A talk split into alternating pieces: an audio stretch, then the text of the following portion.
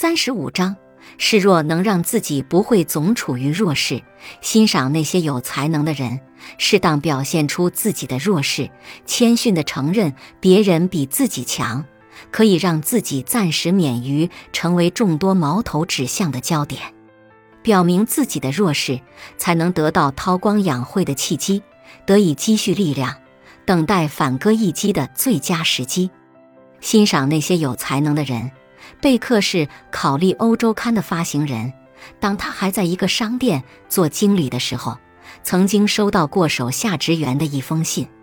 信里面那个职员非常坦白地陈述了观点，他认为贝克一无是处，根本不配当经理，希望贝克赶紧下台，由贝克的副手巴腾来接替经理的职务。这样一封极具藐视意味的信，应该会激怒大多数人吧？可是贝克却拿着这封信找到了老板，对老板说：“您看，我做经理做得多么出色呀！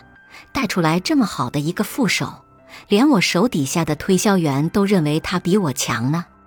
个性让我如此美丽，却让你如此困惑。”就这样，贝克把那一地碎片悄无声息地粘好了。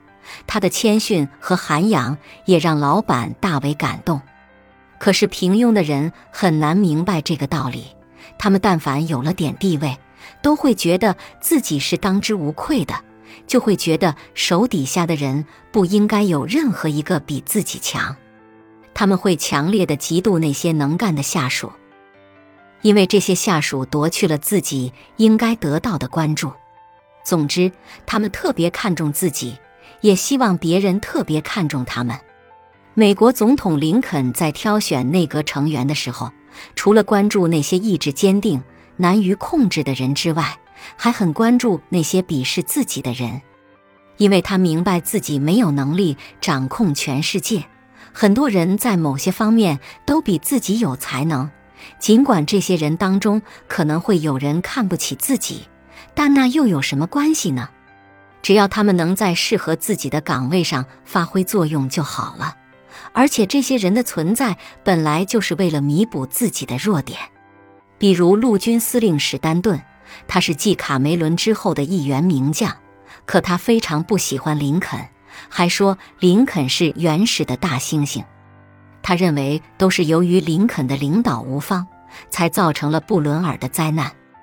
但这些都不妨碍林肯对他才能的欣赏和肯定，而林肯最得力的财政大臣柴斯起初也不喜欢林肯，甚至暗地里反对过他。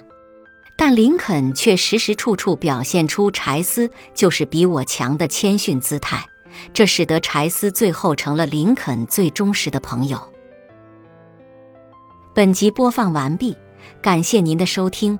喜欢别忘了订阅专辑，关注主播，主页有更多精彩内容。